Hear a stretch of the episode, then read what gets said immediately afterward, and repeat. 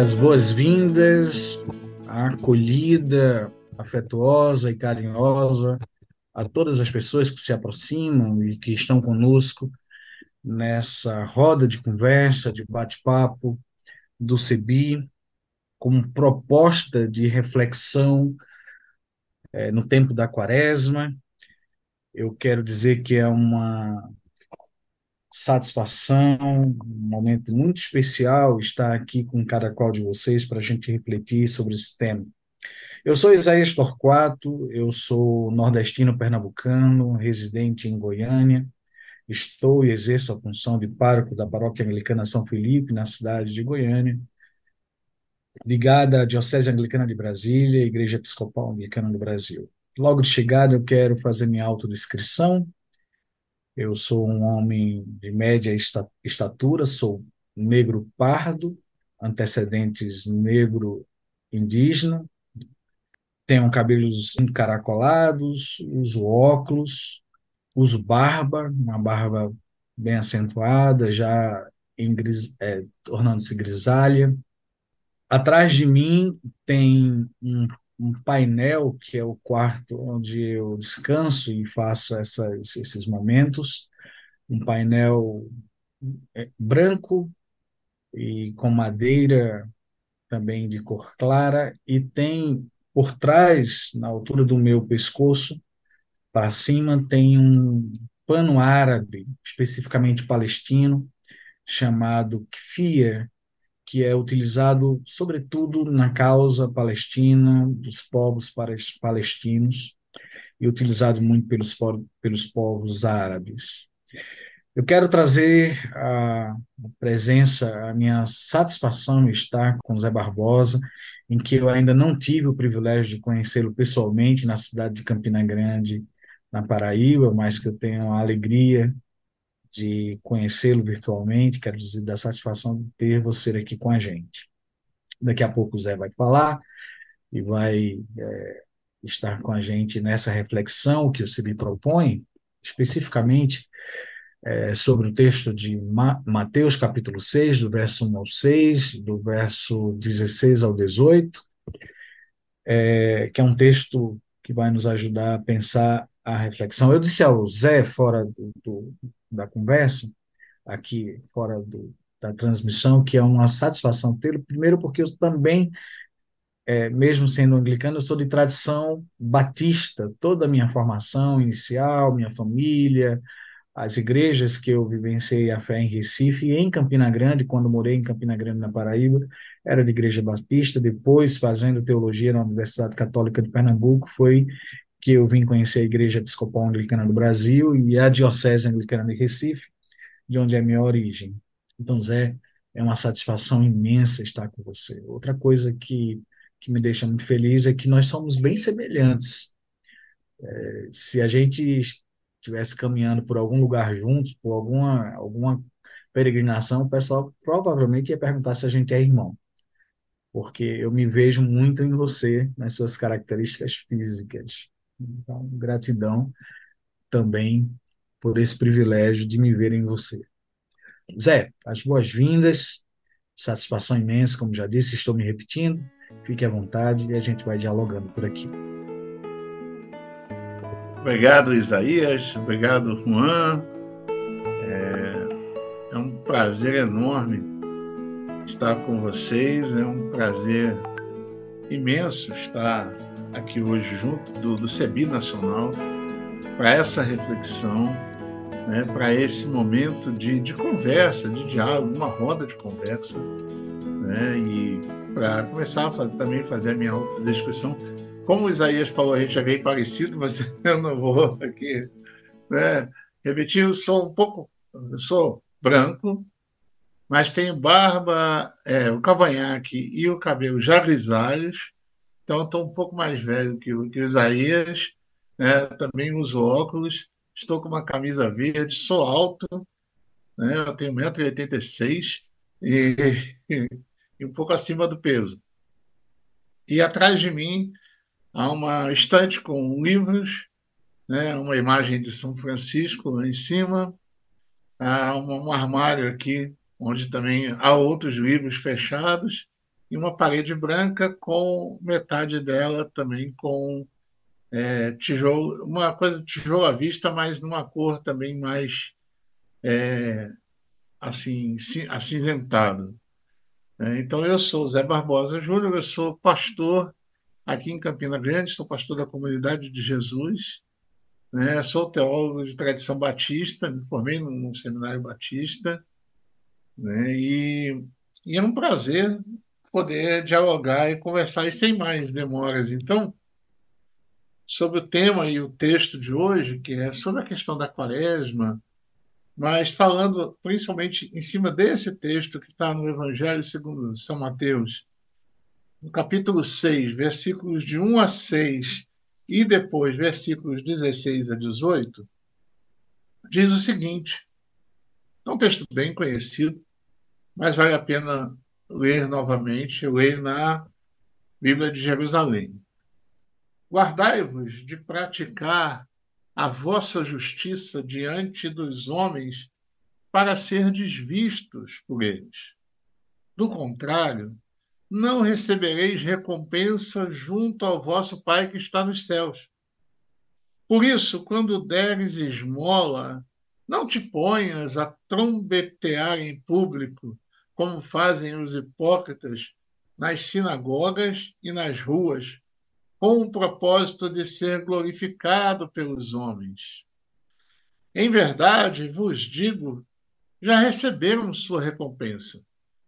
Tu, porém, quando deres esmola, não saiba a tua mão esquerda o que fez a tua mão direita, para que tua esmola fique em segredo, e o teu pai que vê no segredo te recompensará. E quando orardes, não sejais como os hipócritas, porque eles gostam de fazer oração pondo-se em pé nas sinagogas e nas esquinas, a fim de serem vistos pelos homens. Em verdade vos digo, já receberam a sua recompensa. Tu, porém, quando orares, entra no teu quarto e, fechando a tua porta, ora a teu pai que está lá, no segredo e teu pai que vê no segredo te recompensará. Quando jejuardes, não tomeis um ar sombrio, como fazem os hipócritas, pois eles desfiguram seu rosto para que o seu jejum seja percebido pelos homens. Em verdade vos digo, já receberam sua recompensa. Tu, porém, quando jejuares, unge tua cabeça e lava o teu rosto, para que os homens não percebam que estás jejuando, mas apenas teu pai, que está lá no segredo. E teu pai, que vê no segredo, te recompensará. Essa é a palavra do Senhor. Amém? Quando a gente pensa nesse, nesse tempo da quaresma, né, nesses 40 dias né, nesse tempo que, é, nesse, na verdade, nesse, nesse tempo de, de o tempo da quaresma, é, é bom a gente pensar, porque muita gente tem esse tempo como um tempo de sacrifício, de penitência, mas num sentido que Jesus vai condenar aqui e vai falar exatamente a partir dessa, dessa realidade, comparando a, a quaresma, o, o tempo do jejum, o tempo da oração, o tempo da esmola, com aqueles que fazem isso para Deus e aqueles que fazem isso para serem vistos, os hipócritas, os atores, aqueles que fazem da, da sua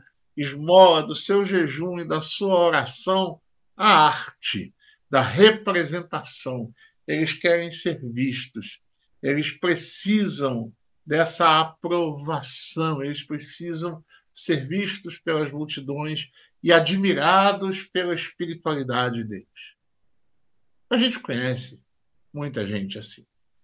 A gente conhece aquela pessoa que, quando você encontra, ela já está abatida, ela já está com aquela cara de sofredora, né, que você quase pergunta: você está doente? Não, eu estou na quaresma. Porque aquilo ali é, ela precisa dessa, dessa visibilidade do sofrimento. Ela precisa dessa coisa. Mas é interessante a gente pensar nesse período né, que a gente tem como um período da penitência, um período da verdade voltado para dentro, voltado para a questão da oração, do jejum, da, da, da, da, esmola, né, ou da doação, daquilo que se faz para o outro. Mas preste bem atenção, ainda que seja para o outro, não é para os outros para sermos vistos é para que o outro também perceba a espiritualidade que estou vivendo naquele momento e haja uma, um compartilhamento, uma comunhão disso tudo. E aqui eu queria fazer alguns paralelos, porque é interessante esses dias, e acho que não, não seria muito forçado a gente poder fazer o paralelo desse tempo com, por exemplo, o, o período de Jesus nos 40 dias no deserto, sendo tentado. E sendo tentado exatamente a dar o grande espetáculo da fé.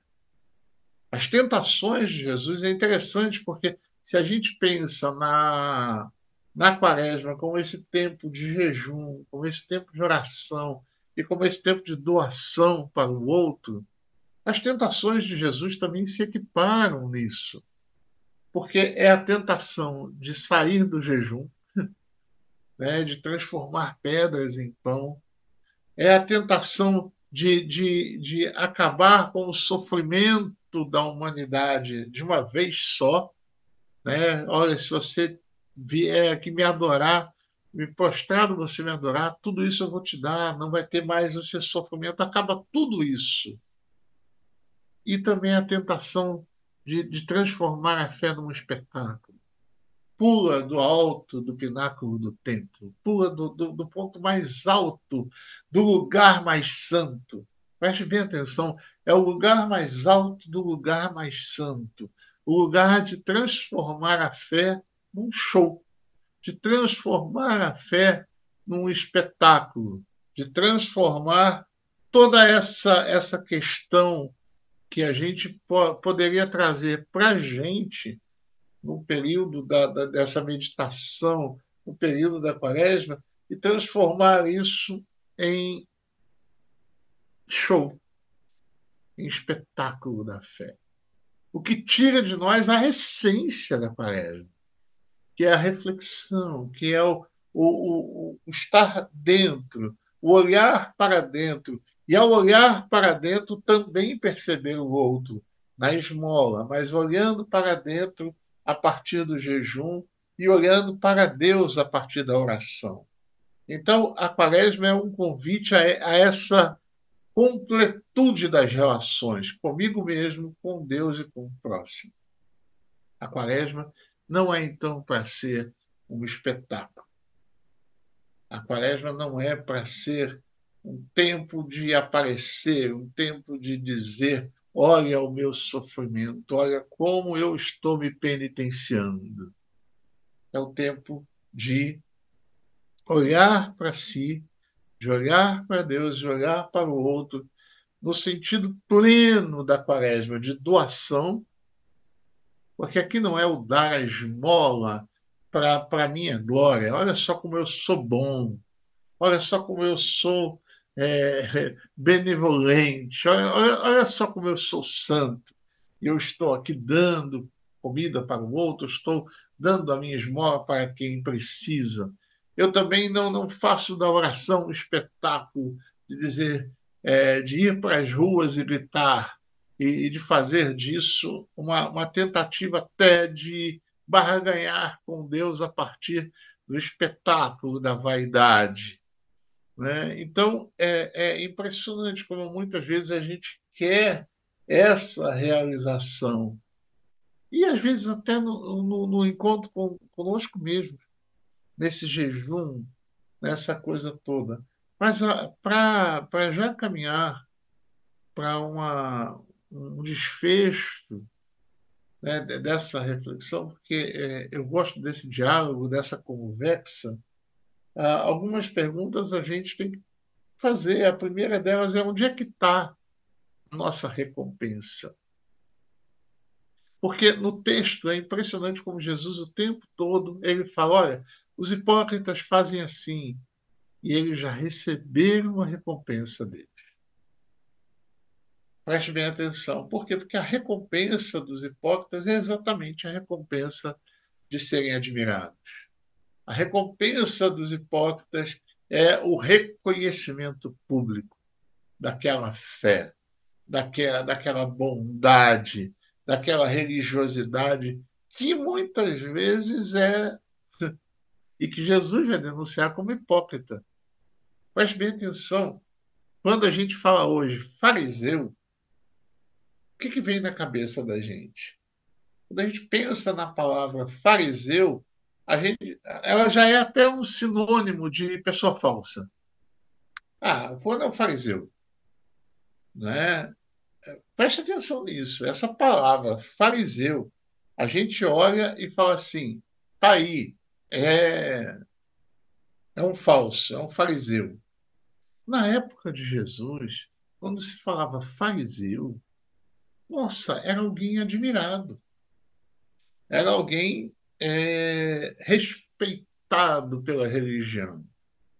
Quem dá o sentido de fariseu que a gente tem hoje para o fariseu da época é o próprio Jesus, porque ele vai dizer: vocês são hipócritas, vocês são atores, vocês transformaram isso tudo na busca disso aqui. Quando a recompensa não é a admiração, a recompensa é o encontro em segredo com o Pai. Essa é a recompensa, o que Jesus vai chamar de recompensa, que não é um pagamento, não é um prêmio, é exatamente a, a, o, o, o ápice do voltar-se para Deus, do voltar-se para nós mesmos e de encontrar Deus no outro. E para caminhar realmente para o final dessa reflexão, eu queria pensar no seguinte: que a gente percebesse a esmola né, desse tempo da quaresma como um ato de amor. Eu gosto de lembrar da carta de Paulo aos Coríntios, quando ele vai dizer: ainda que eu dê todos os meus bens, ainda que eu venda e dê tudo para os pobres, se eu não tiver amor, não vai valer de nada. Então, a caridade sem o amor, ela não é essa esmola, essa caridade da quaresma. A, a caridade, o, o, doar sem amor é espetáculo, é, é alguma coisa para é, simplesmente para ser visto. É um espetáculo da fé. O jejum que a gente chama que seja o jejum de Isaías 58. Não é só o, o, o mortificar da carne, mas o desatar, desatar o peso dos outros, das costas dos outros.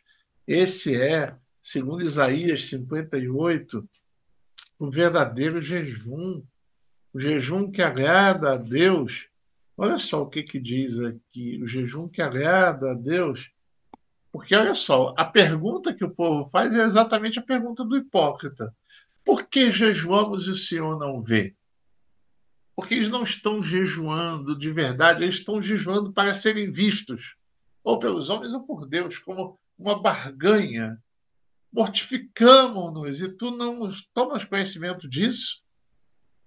E aí a resposta, a razão está em que no dia que vocês fazem jejum, vocês correm atrás dos seus próprios negócios.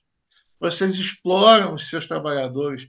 A razão está em que vocês jejuam para entregar-se a contendas e rixas, para ferir com punho perverso. Não continueis a jejuar como agora, se quereis que a vossa voz seja ouvida nas alturas. Por acaso é esse o jejum que escolhi, que o homem se mortifique? Por acaso é esse inclinar de cabeça, como um junco, esse fazer a cama sobre pano e saco de cinza? Acaso é isso que vocês chamam de jejum e de dia agradável a Yahvé? por acaso não consiste no jejum que eu escolhi em romper os grilhões da iniquidade, soltar as ataduras do jugo e pôr em liberdade os oprimidos e despedaçar todo o jugo? Não consiste o verdadeiro jejum em repartir o teu pão com o faminto, em recolher na tua casa os pobres desabrigados, em vestires aquele que você vê nu e em não te esconderes daquele que é a tua carne? Se fizer isso, a tua luz vai romper como a aurora. Então, olha para que jejum Jesus nos orienta. E a oração que é também parte dessa tríade, desse tripé da quaresma, a oração está exatamente no texto que a gente leu entre uma perícope e outra. É a oração do Pai Nosso, que é uma oração onde nada é meu e tudo é de todos. O Pai é nosso, o pão é nosso, o perdão é nosso. Tudo é nosso. Então, se você está nesse período do calendário litúrgico da quaresma, se você está nesse período de, de, de tanta coisa boa, acredite, o seu chamado é para amar, para essa caridade se transformar em amor. O jejum ser o jejum que liberta e a oração ser a oração que se faz em comunidade. Eu creio que é a partir daí que a gente entende, e a partir do texto que a gente leu, para não ser como os hipócritas, é do jeito que Jesus traz essa realidade para a gente da quaresma. Uma quaresma que, nos chamando para dentro, também nos leva para fora, não para sermos vistos, mas para abraçar e acolher o nosso irmão. Que Deus nos abençoe. Encanto poder ouvir uma reflexão bíblica sobre a quaresma a partir dos referenciais protestantes, batistas, de um pastor batista em Campina Grande. Então, Zé, agora eu vou catucar. em bom nordestinês, paraibano e pernambucano, eu vou catucar você com algumas perguntas, algumas provocações, alguns, alguns comentários. O Walter já fez alguns comentários e perguntas aqui muito pertinentes, e eu acho importante destacar uma pergunta sim, simples, mas com profundidade bíblico-teológica. Por que precisamos de recompensa? Qual é a necessidade? Seria a felicidade? Essa é uma. Então já vem a catucagem. Vamos lá. Vamos lá. Zé, você está falando de Campina Grande, na Paraíba, que é uma cidade essencialmente e potencialmente evangélica. E você está falando de quaresma. Normalmente o povo que, que lembra do, da fala de Zé de, de Walter, né? Sobre a recompensa, mas deixa eu falar por aí. É, o mundo evangélico não tem atenção à quaresma. É, ele vai muito mais para o domingo de aleluia da ressurreição, e, e, a quaresma, inclusive, em contraposição à teologia católica romana, anglicana. Eu vou dizer assim, as teologias católicas, porque da tradição católica é a igreja romana, a igreja, as igrejas ortodoxas e a igreja anglicana. Então, o mundo evangélico descarta toda essa perspectiva que você traz sobre é, oração, jejum e doação, né, que é servir a outra pessoa, diaconia, a igreja, a igreja protestante hoje em dia deságua numa manipulação da fé. Né? Então, assim, você de Campina Grande, na Paraíba, carioca em Campina Grande, na Paraíba, uma cidade potencialmente evangélica, como é que a gente ajuda as igrejas evangélicas a parar um instante para refletir esse momento da tradição cristã tão importante que é a Quaresma e a Páscoa. E ainda acrescento o seguinte: à medida que a gente descarta na, na perspectiva protestante a tradição e a, os, a liturgia católica, a gente entra nesse, nessa liturgia de domingo passado, da manipulação da fé, que enche uma avenida como a Avenida Paulista, para dizer ao povo que não é cristão. Eu queria ouvir você, ou o povo que se, se identifica como cristão, mas dizer o que não é cristão. Aí eu queria ouvir você a partir dessas considerações que eu reajo à, à tua fala aqui. Rapaz, que bom, que bom. É, eu gosto dessas provocações assim, né? E, e, é bom a gente pensar isso, porque realmente a gente tem é, no meio evangélico, e aí, aqui quando eu falo do evangélico, é esse evangélico já quase pós-protestante, né? que, que, que bebe pouco desse protestantismo clássico, ele tem uma tendência a romper com tudo aquilo que era da tradição católica. Né? Então, por exemplo, você tem a quaresma, então a gente está nem aí, é como se nada tivesse acontecendo, como você, como você falou, a gente só vai lembrar disso na Páscoa. Né? A gente não vai pensar nesse período da, da, da, da quarta-feira de cinzas até a, a, ao sábado, chamado sábado de aleluia, como esse período de reflexão, como esse período de, de, de olhar para dentro e olhar para o próximo. Né? E, e é interessante porque aqui na nossa comunidade, a gente começou exatamente uma campanha na quarta-feira de cinzas, que vai terminar no domingo de Páscoa, para uh, arrecadar barracas para o pessoal em situação de rua. A gente vai fazer isso. É uma forma de respeitar também, de fazer do nosso jeito, de lembrar da quaresma desse jeito. Né? De, de tentar trazer para o outro essa, essa, essa diaconia. Mas, ao mesmo tempo, numa, numa cidade como Campina Grande, é, a gente tem um problema, primeiro, primeiro pelo tipo. E aqui é, é, parece é, é, quase, é, como é que eu diria, fica difícil é, parecer que não é um julgamento, e não é, mas é uma constatação da realidade. Né? Porque o, o julgamento seria já lhe dar, dar a pena. Né? Para a gente, não. Mas você olha a realidade, por exemplo, de, a gente acabou de sair de um evento gigantesco, né? chamado do Encontro para a Consciência Cristã, aqui em Campina Grande, né, onde milhares de pessoas passam por ali. É um evento hoje, um dos maiores eventos do fundamentalismo brasileiro. Né?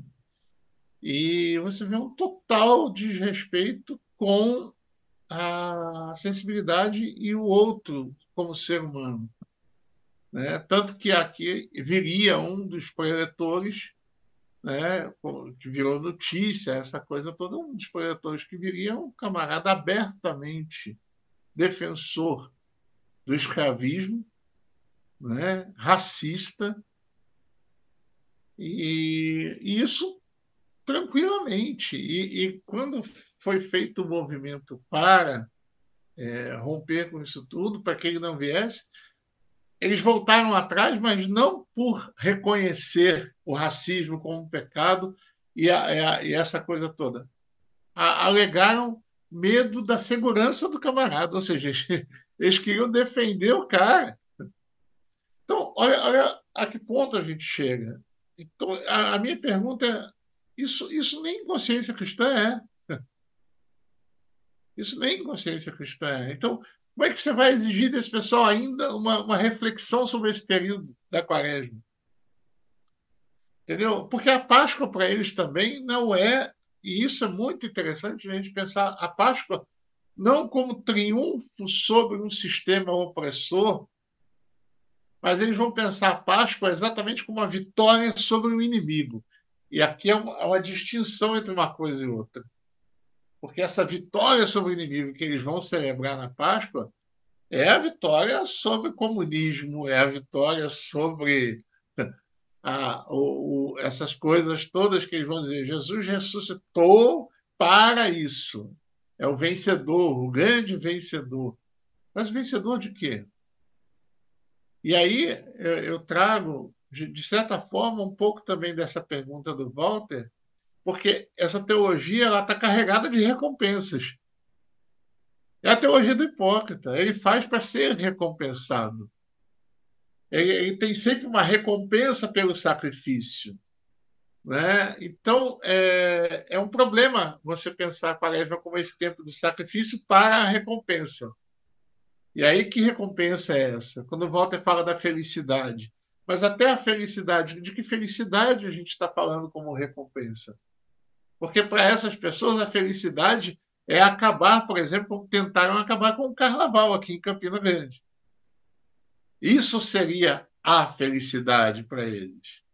Né? Mas a felicidade para a gente está exatamente no encontro do, ser, do secreto.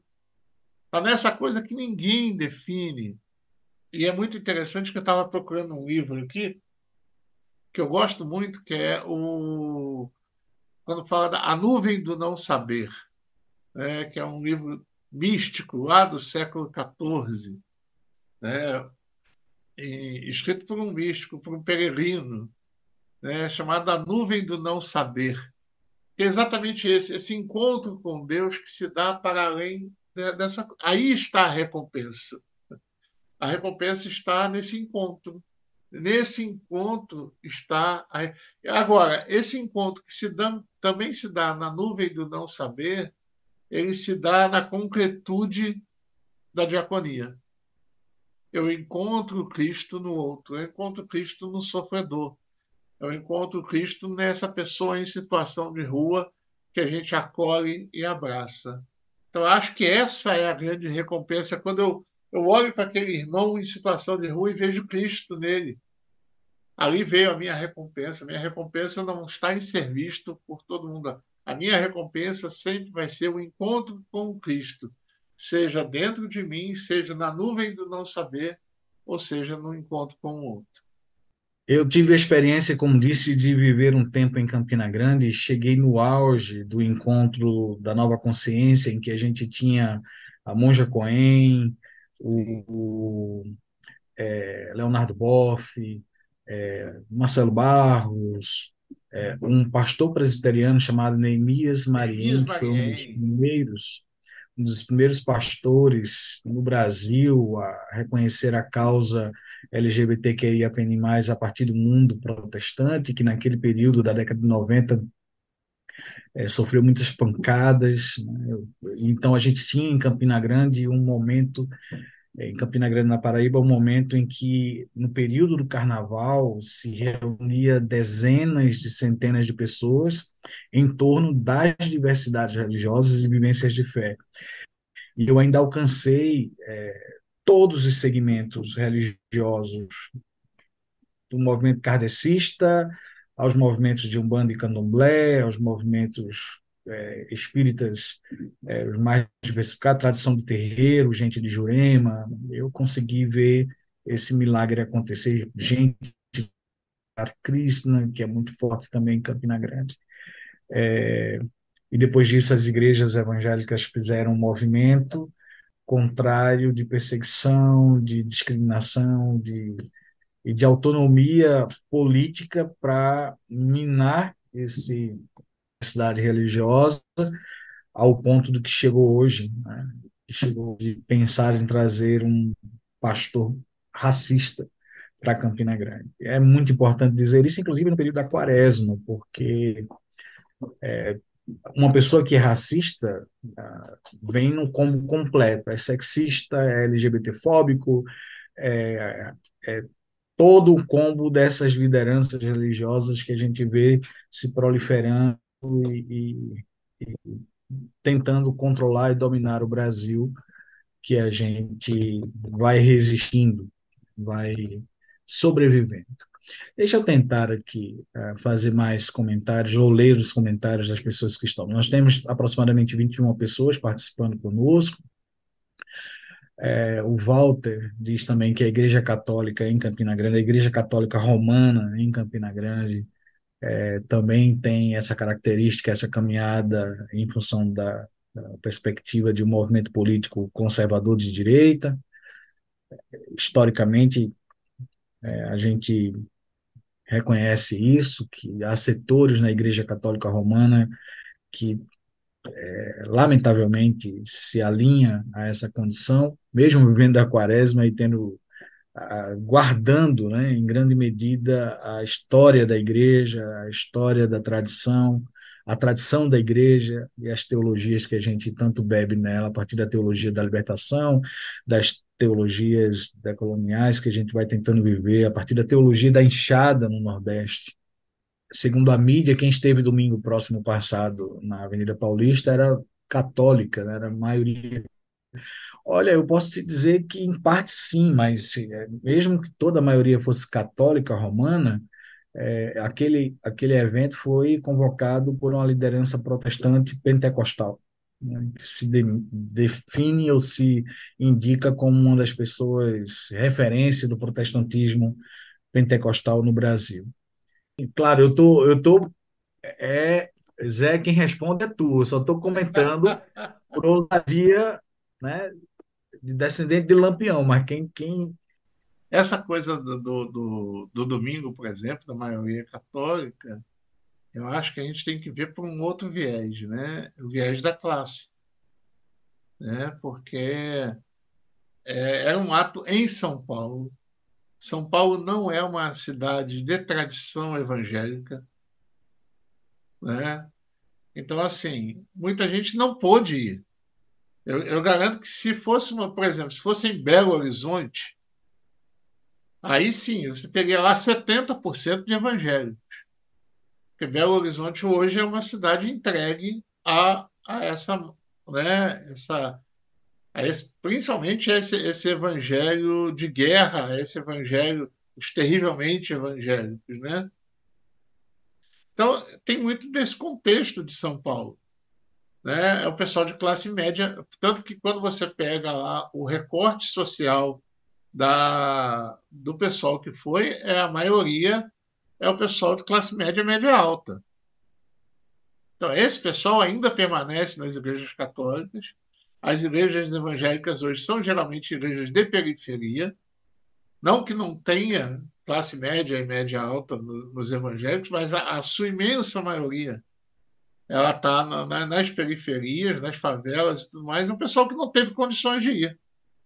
Mas, então, assim, é, aí você olhar, ainda está vendo, não tem tanto evangélico assim. Não, não tem porque eles não puderam ir. Não, não, não conseguiram chegar. Porque se pudessem, iriam. Porque São Paulo não é, a maioria em São Paulo não é, a maioria em São Paulo é católico.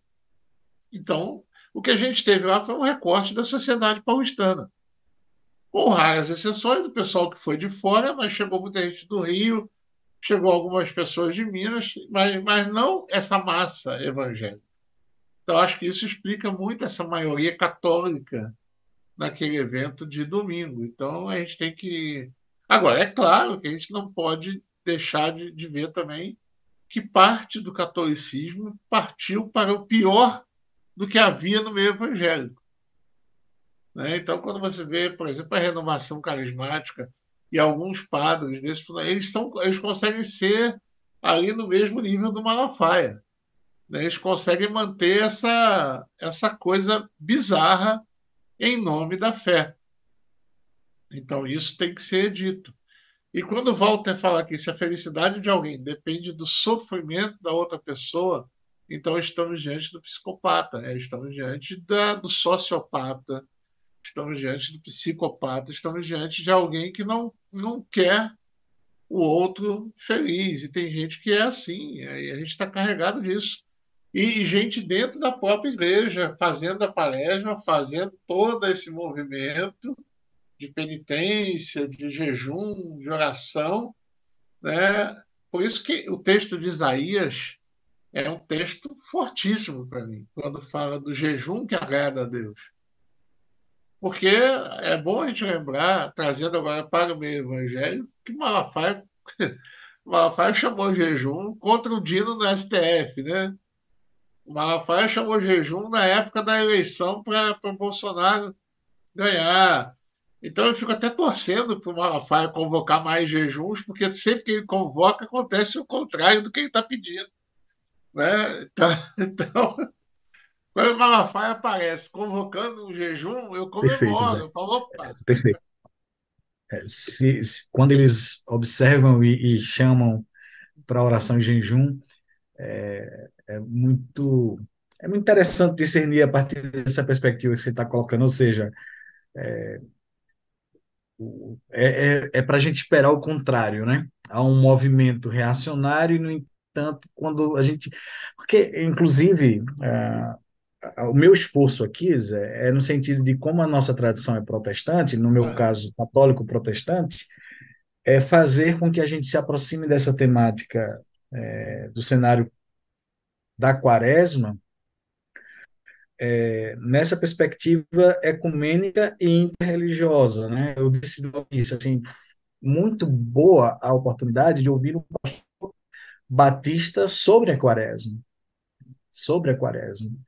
E eu tenho toda a minha formação de educação cristã batista, né? Então, é, eu fico imaginando que o mundo católico romano, mundo católico anglicano e algumas pessoas que podem ouvir e ver essa essa essa conversa da gente depois do mundo ortodoxo poderá dizer ah tem gente que pode pensar de forma diferente e voltar. É, de certa forma é um retorno à tradição né?